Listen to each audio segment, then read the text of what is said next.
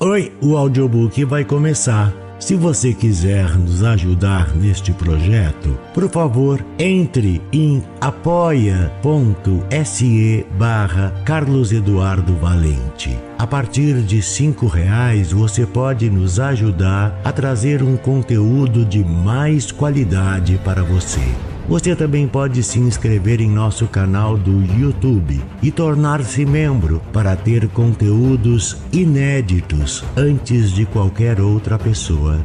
Espero que gostem do que vão ouvir. Um grande abraço a todos. Use seu fone de ouvido para uma maior imersão. Do narrador Carlos Eduardo Valente. Contato carlão50 arroba gmail.com Verde Lagarto Amarelo de Lígia Fagundes Teles Ele entrou com seu passo macio, sem ruído. Não chegava a ser felino, apenas um andar discreto, polido. Rodolfo, onde está você? Dormindo? Perguntou quando me viu levantar da poltrona e vestir a camisa. Baixou o tom de voz. Está sozinho? Ele sabe muito bem que estou sozinho. Ele sabe que sempre estou sozinho. Estava lendo Dostoiévski. Fechei o livro e não pude deixar de sorrir. Nada lhe escapava. Queria lembrar uma certa passagem, só que está quente demais. Acho que este é o dia mais quente desde que começou o verão. Ele deixou a pasta na cadeira e abriu o pacote de uvas roxas. Estavam tão maduras, olha só que beleza! Disse, tirando um cacho e balançando no ar como um pêndulo. Prova! Uma delícia! Com um gesto casual, atirei meu paletó em cima da mesa, cobrindo o rascunho de um conto que começara naquela manhã. Já é tempo de uvas? Perguntei, colhendo um bago. Era enjoativo de tão doce. Mas se eu rompesse a polpa cerrada e densa, sentiria seu gosto verdadeiro. Com a ponta da língua pude sentir a semente apontando sob a polpa. Vareia. O sumo ácido inundou minha boca cuspi a semente. Assim queria escrever, indo ao âmago do âmago, até atingir a semente resguardada lá no fundo como um feto. Trouxe também uma coisa, mostro depois. Encarei-o. Quando ele sorria, ficava menino outra vez. Seus olhos tinham o mesmo brilho úmido das uvas. Que coisa! Mas se eu já disse que é surpresa, mostro depois. Não insisti. Conhecia de sobra aquela antiga expressão, aquela expressão com que vinha me anunciar que tinha algo escondido no bolso ou debaixo do travesseiro. Acabava sempre por me oferecer seu tesouro: a maçã, o cigarro, a revistinha pornográfica, o pacote de suspiros, mas antes ficava algum tempo me rondando com aquele ar de secreto deslumbramento. Vou fazer um café, anunciei. Só se for para você. Tomei há pouco na esquina. Era mentira. O bar da esquina era imundo e para ele o café fazia parte de um ritual nobre, limpo. Dizia isso para me poupar. Estava sempre querendo me poupar.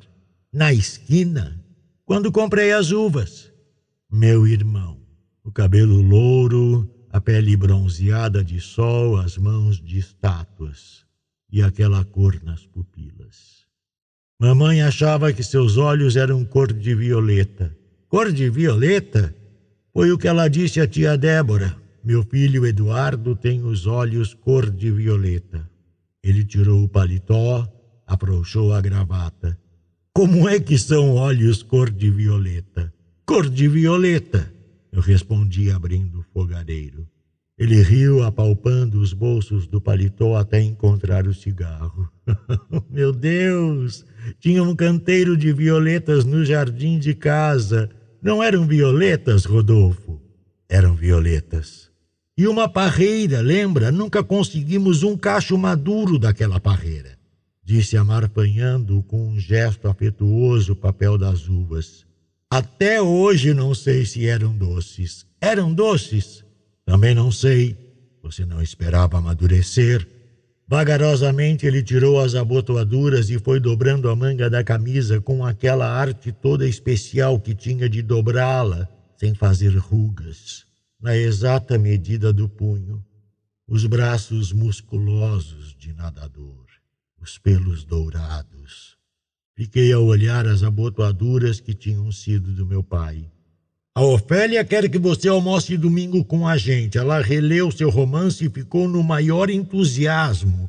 Gostou ainda mais do que da primeira vez. Você precisa ver com que interesse analisou as personagens, discutiu os detalhes. Domingo já tem um compromisso, eu disse enchendo a chaleira de água. E sábado? Não me diga que sábado você também não pode.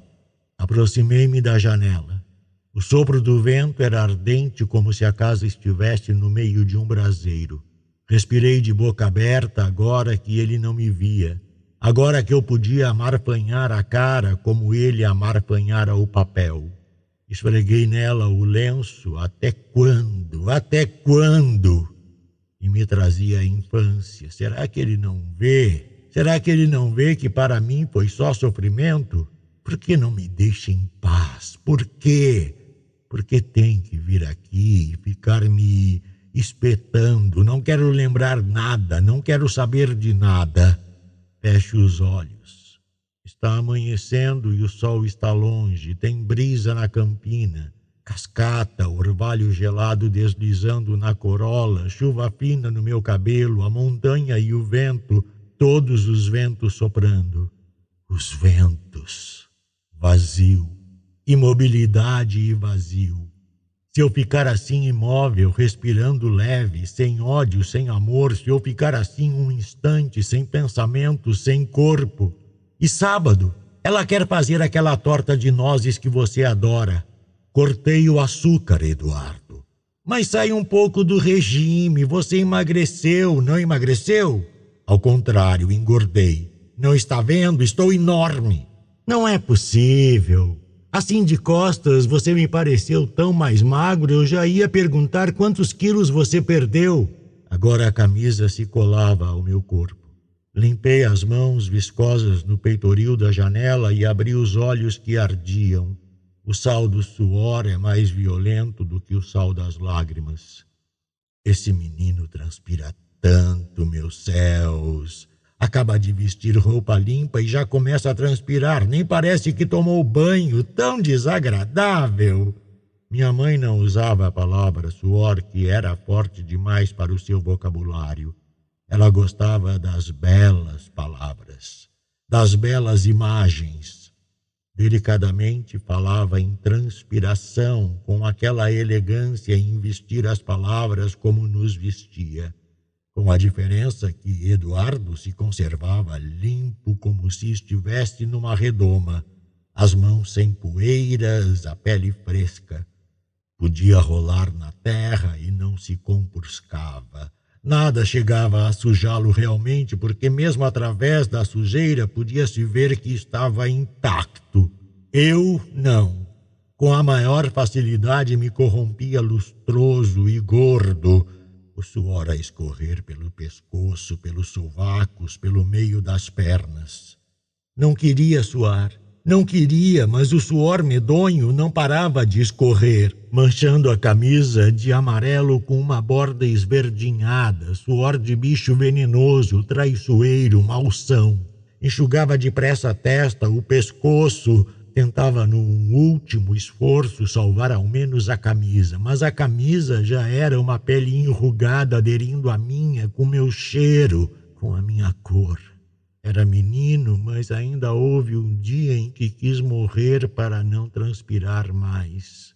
Na noite passada sonhei com a nossa antiga casa, disse ele, aproximando-se do fogareiro.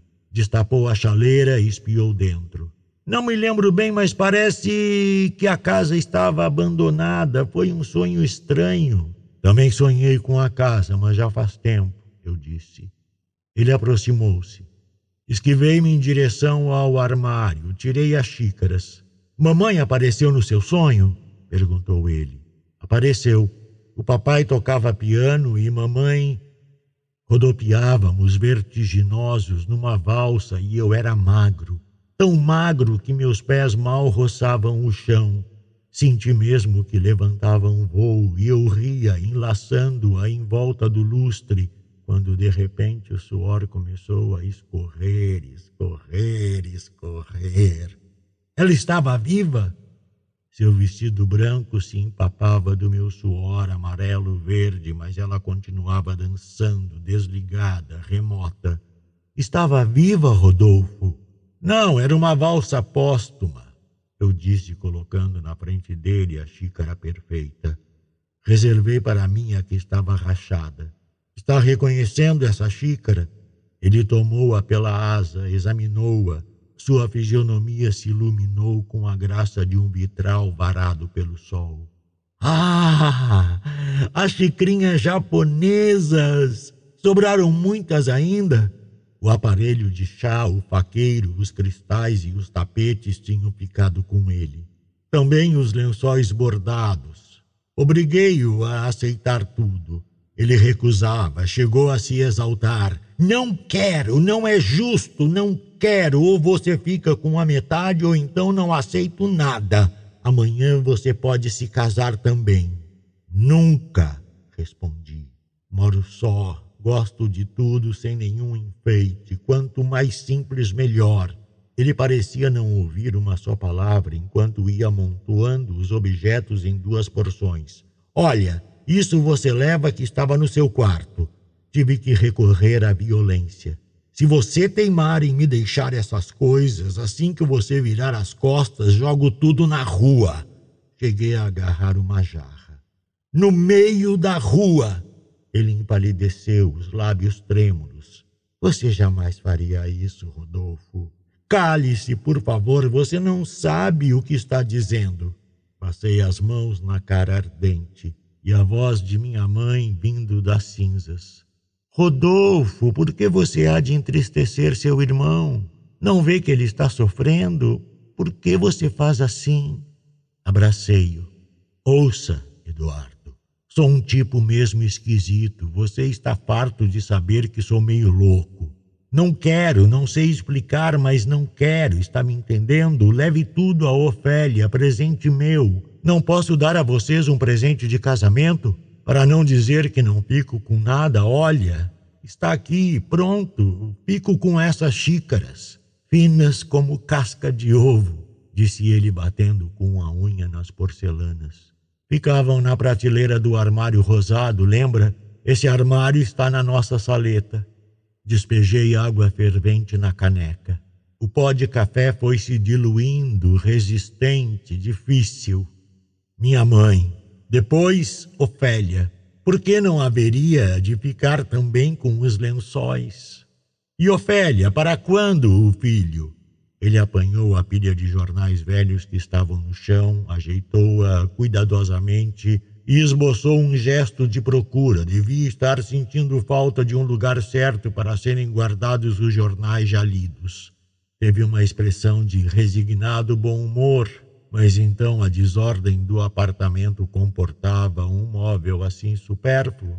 Enfiou a pilha na prateleira da estante e voltou-se para mim. Ficou me seguindo com o um olhar enquanto eu procurava no armário debaixo da pia lata onde devia estar o açúcar.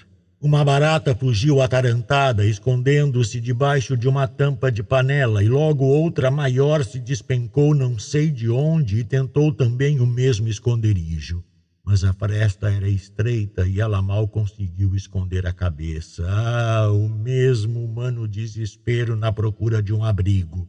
Abri a lata de açúcar e esperei que ele dissesse que havia um novo sistema de acabar com as baratas. Era facílimo, bastava chamar pelo telefone e já aparecia o homem de farda caque e bomba em punho e num segundo pulverizava tudo. Tinha em casa o número do telefone, nem baratas, nem formigas. No próximo mês, parece. Está tão lépida que nem acredito que esteja nas vésperas, disse ele me contornando pelas costas. Não perdia um só dos meus movimentos. E adivinha agora quem vai ser o padrinho? Que padrinho? Do meu filho, ora! Não tenho a menor ideia. Você! Minha mão tremia como se ao invés de açúcar eu tivesse mergulhado a colher em arsênico. Senti-me infinitamente mais gordo, mais vil. Tive vontade de vomitar. Não faz sentido, Eduardo. Não acredito em Deus, não acredito em nada. E daí? perguntou ele, servindo-se de mais açúcar ainda. Atraiu-me quase num abraço. Fique tranquilo, eu acredito por nós dois. Tomei de um só trago o café amargo. Uma gota de suor pingou no pires. Passei a mão pelo queixo. Não pudera ser pai, seria padrinho. Não era um ser amável, um casal amabilíssimo. A pretexto de aquecer o café, fiquei de costas e então esfreguei furtivamente o pano de prato na cara. Era essa a surpresa? Perguntei e ele me olhou com inocência. Repeti a pergunta. A surpresa? Quando você chegou, disse que.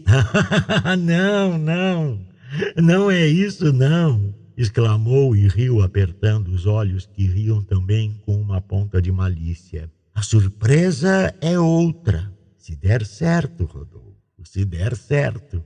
Enfim, você é quem vai decidir. Ponho nas suas mãos. Era exatamente a expressão da minha mãe quando vinha me preparar para uma boa notícia. Rondava, rondava e ficava me observando reticente, saboreando o segredo até o momento em que não resistia mais e contava. A condição era invariável. Mas você vai me prometer que não vai comer nenhum doce durante uma semana, só uma semana. Se ele fosse morar longe, podia tão bem se mudar de cidade e viajar, mas não. Precisava ficar por perto, sempre em redor, me olhando Desde pequeno, no berço, já me olhava assim. Não precisava me odiar, eu nem pediria tanto, bastava me ignorar. Se ao menos me ignorasse. Era bonito, inteligente, amado, conseguiu sempre fazer tudo muito melhor do que eu, muito melhor do que os outros. Em suas mãos, as menores coisas adquiriam outra importância, como que se renovavam. E então, natural que esquecesse o irmão obeso, mal vestido, mal cheiroso.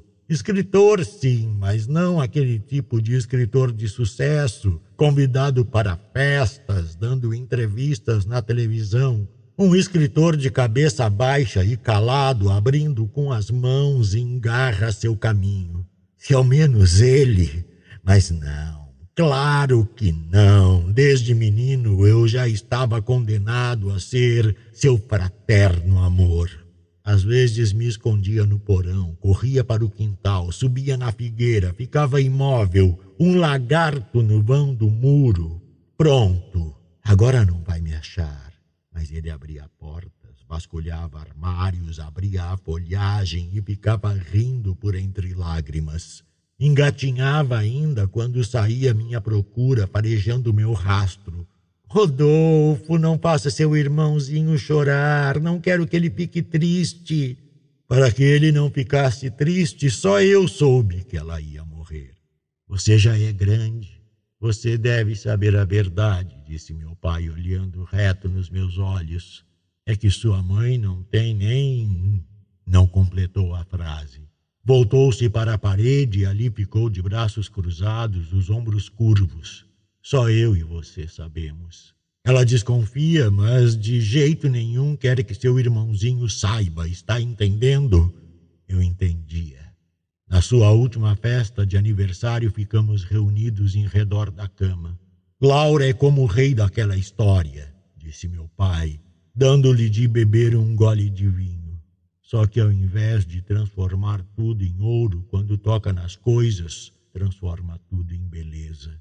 Com os olhos cozidos de tanto chorar, ajoelhei-me e, fingindo arrumar-lhe o travesseiro, pousei a cabeça ao alcance de sua mão. Ah, se me tocasse com um pouco de amor! Mas ela só via o broche um caco de vidro que Eduardo achou no quintal e enrolou em fiozinhos de arame formando um casulo. Mamãezinha querida, eu que fiz para você. Ela beijou o broche. E o arame ficou sendo prata, e o caco de garrafa ficou sendo esmeralda. Foi o broche que lhe fechou a gola do vestido. Quando me despedi, apertei sua mão gelada contra a minha boca. E eu, mamãe, e eu, mamãe, e eu. Esqueci de oferecer biscoitos. Olha aí, você gosta? Eu disse, tirando a lata do armário. É sua empregada quem faz? Minha empregada só vem uma vez por semana. Comprei na rua. Acrescentei e lancei-lhe um olhar. Que surpresa era essa agora? O que é que eu devia decidir? Eu devia decidir, ele disse. Mas o que? Interpelei-o. Que é que você está escondendo, Eduardo? Não vai me dizer? Ele pareceu não ter ouvido uma só palavra. Quebrou a cinza do cigarro, soprou o pouco que lhe caiu na calça e inclinou-se para os biscoitos. Ah, rosquinhas! Ofélia aprendeu a fazer sequilhos no caderno de receitas da mamãe, mas estão longe de ser como aqueles. Ele comia sequilhos quando entrei no quarto. Ao lado, a caneca de chocolate fumegante. Eu tinha tomado chá. Chá! Dei uma volta em redor dele. O Júlio já está na esquina esperando, avisei. Veio me dizer que tem que ser agora. Ele então se levantou, calçou a sandália, tirou o relógio de pulso e a correntinha do pescoço. Dirigiu-se para a porta com uma firmeza que me espantou. Vi-o ensanguentado, a roupa em tiras. Você é menor, Eduardo. Você vai apanhar feito cachorro. Ele abriu os braços. E daí? Quer que a turma me chame de covarde? Sentei-me na cadeira onde ele estivera e ali fiquei encolhido, tomando chocolate e comendo sequilhos. Tinha a boca cheia quando ouvi a voz de minha mãe chamando. Rodolfo! Rodolfo! Agora ela o carregava em prantos, tentando arrancar-lhe o canivete enterrado no peito até o cabo. Procurei seu romance em duas livrarias e não encontrei. Queria dar a uns amigos. Está esgotado, Rodolfo? O vendedor disse que vende demais. Exagero. Talvez se esgote, mas não já. A boca cheia de sequilhos e o suor escorrendo por todos os poros, escorrendo. A voz da minha mãe insistiu enérgica. Rodolfo, você está me ouvindo? Onde está o Eduardo? Entrei no quarto dela. Estava deitada, bordando. Assim que me viu, sua fisionomia se confrangeu. Deixou o bordado e ficou balançando a cabeça. Mas, filho, comendo de novo, quer engordar mais ainda? Ah! Suspirou dolorida. Onde está seu irmão? Encolhi os ombros. Não sei, não sou pajem dele. Ela ficou me olhando. Essa é a maneira de me responder, Rodolfo, hein? Desci a escada comendo o resto dos sequilhos que escondi nos bolsos. O silêncio me seguiu descendo a escada degrau por degrau, colado ao chão, viscoso, pesado. Parei de mastigar. E de repente me precipitei pela rua fora, onde o queria vivo. O canivete não. Encontrei-o sentado na sarjeta, camisa rasgada, um arranhão fundo na testa. Sorriu palidamente. Ofegava. Júlio tinha acabado de fugir. Cravei o olhar no seu peito. Mas ele não usou o canivete? perguntei. Apoiando-se na árvore, levantou-se com dificuldade, tinha torcido o pé. Que canivete? Baixando a cabeça que latejava, inclinei-me até o chão. Você não pode andar, eu disse, apoiando as mãos nos joelhos. Vamos, monta em mim. Ele obedeceu. Estranhei. Era tão magro, não era? mas pesava como chumbo. O sol batia em cheio em nós quando o vento levantava as tiras de sua camisa rasgada. Vi nossa sombra no muro, as tiras se abrindo como asas. Enlaçou-me mais fortemente, encostou o queixo no meu ombro e teve um breve soluço. que bom que você veio me buscar. Seu novo romance? Perguntou ele na maior excitação. Encontrara o rascunho em cima da mesa. Posso ler, Rodolfo? Posso, posso! Tirei-lhe as folhas da mão e fechei-as na gaveta. Era o que me restara. Escrever. Será possível que ele também. Não, não é possível, Eduardo. Eu disse, tentando abrandar a voz. Está tudo muito no início, trabalho mal no calor, acrescentei meio distraidamente. Olhei para a sua pasta na cadeira e adivinhei a surpresa. Senti meu coração se fechar como uma concha. A dor era quase física. Olhei para ele. Você escreveu um romance. É isso? Os originais estão na pasta. É isso? Ele então abriu a pasta.